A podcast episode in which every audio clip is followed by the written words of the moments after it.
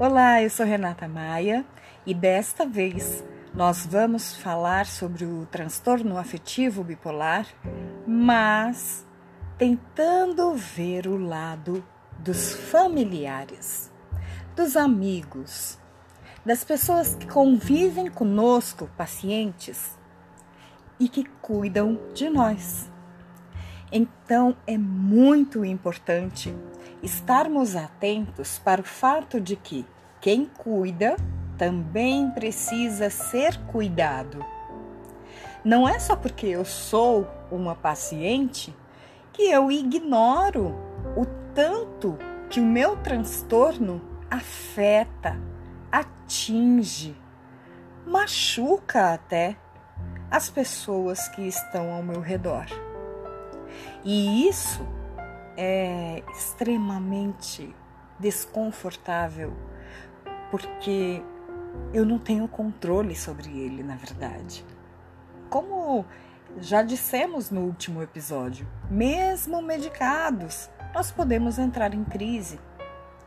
Então hoje vamos escutar um áudio da psicóloga Carla Azevedo, aqui de João Pessoa, na Paraíba. A doutora Carla vai abordar exatamente o ponto de vista do cuidador, do familiar. Ela vai nos dizer, no final, o que é importante essa pessoa fazer para, inclusive, preservar a sua própria saúde mental, o seu equilíbrio. Bom, por enquanto, eu paro por aqui. Vamos ouvir a doutora Carla e depois nós conversamos um pouquinho mais.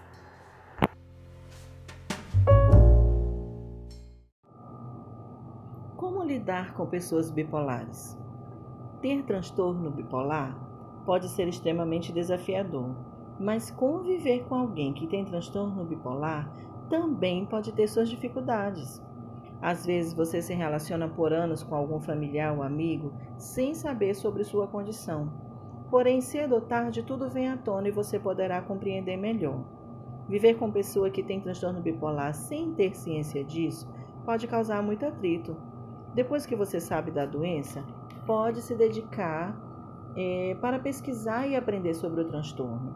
Dessa forma, mesmo que leve um certo tempo e exija esforço, terá mais condições de apoiar e viver em harmonia com uma pessoa com transtorno bipolar. Então faça uma boa pesquisa sobre o transtorno. O transtorno bipolar pode ser uma experiência extremamente solitária. E às vezes é fácil dizer que ninguém entende o que você está passando. E isso muitas vezes piora nas fases depressivas. Dessa forma, aprender o máximo que puder sobre o transtorno para que você possa ajudar uma outra pessoa a entender o que ela está passando é importante. Acompanhe os sintomas. Veja se você consegue acompanhar o ciclo da pessoa. Enquanto alguém com transtorno bipolar pode ter períodos de alta e baixa, que vêm em ondas apenas uma vez a cada dois anos, outras pessoas podem ter um ciclo contínuo nesse mesmo período. Então fique atento e você será capaz de prever os padrões de comportamento.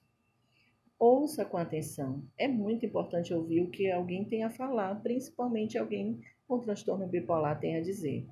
Quando uma pessoa com transtorno bipolar está em estado deprimido, você pode achar difícil entender porque ele está tão triste. A melhor coisa que você pode fazer é ouvir. Se você está lutando para entender o que ela está sentindo, mas não consegue, peça que explique para você. Seu interesse no que a pessoa está passando pode ajudá-la a se sentir melhor Cuidado com a mania.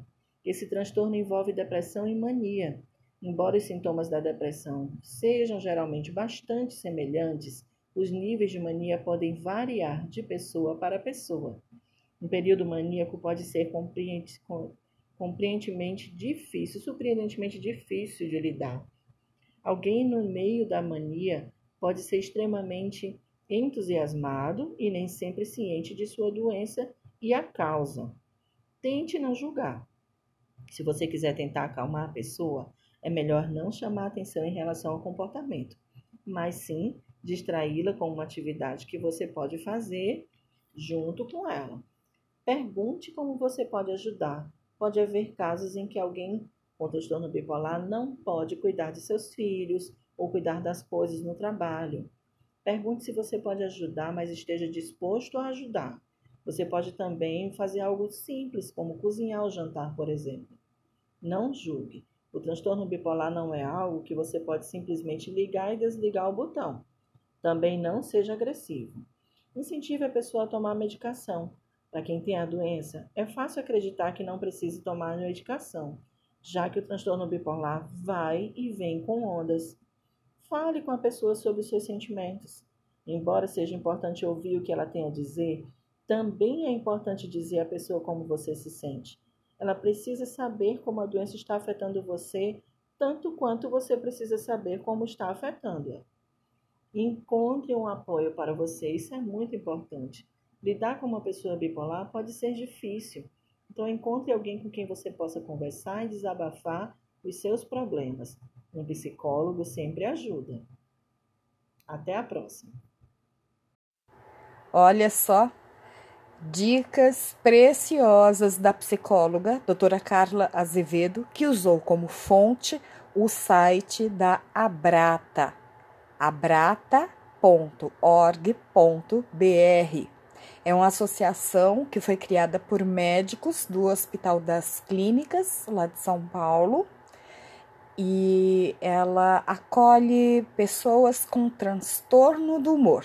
Transtorno do humor são transtorno bipolar e depressão. A depressão unipolar, né, em seus vários tipos. Bom, a psicóloga Carla deixou bem claro o quanto é importante o familiar estar ao lado, estar perto emocionalmente, né? Disposto a participar da nossa vida, que não é muito fácil, mas compreender que a gente não tem muita escolha eh, entre entrar em crise ou não entrar em crise, porque mesmo medicado a gente pode entrar em crise, né? Essa é a verdade. Eu achei muito interessante o fato dela valorizar muito o diálogo. O diálogo. O diálogo pode resolver muita coisa. E no final, ela dá a dica para o familiar ou amigo ou cuidador, né, mais próximo da pessoa, procurar também um psicólogo, porque vocês também precisam cuidar da saúde mental de vocês. É como ela disse, né?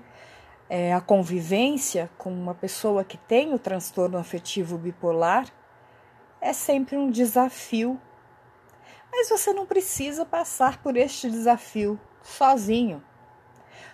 Procure informação, isso que a doutora Carla colocou sobre estudar o transtorno bipolar para ter mais propriedade, né, mais consciência do que acontece. Isso se chama psicoeducação e é importantíssimo. Nós vamos falar sobre psicoeducação em um outro episódio. Por hora, nós só temos a agradecer a doutora Carla Azevedo e esperamos que sim, seja em breve o seu retorno aqui ao nosso podcast. Foi um prazer receber a doutora Carla. Muito obrigada. E a vocês, nossos ouvintes, nós também nos despedimos temporariamente e pedimos, mandem sugestões sobre o que vocês querem ouvir a respeito de saúde mental, especificamente não só o transtorno bipolar, mas também a depressão e o suicídio, tanto a prevenção quanto a pós-venção. Aliás, vocês sabem o que significa esse termo pós-venção? O que, que é que ele abrange? Nós vamos falar sobre tudo isso e muito mais. Então, muito obrigada e até a próxima!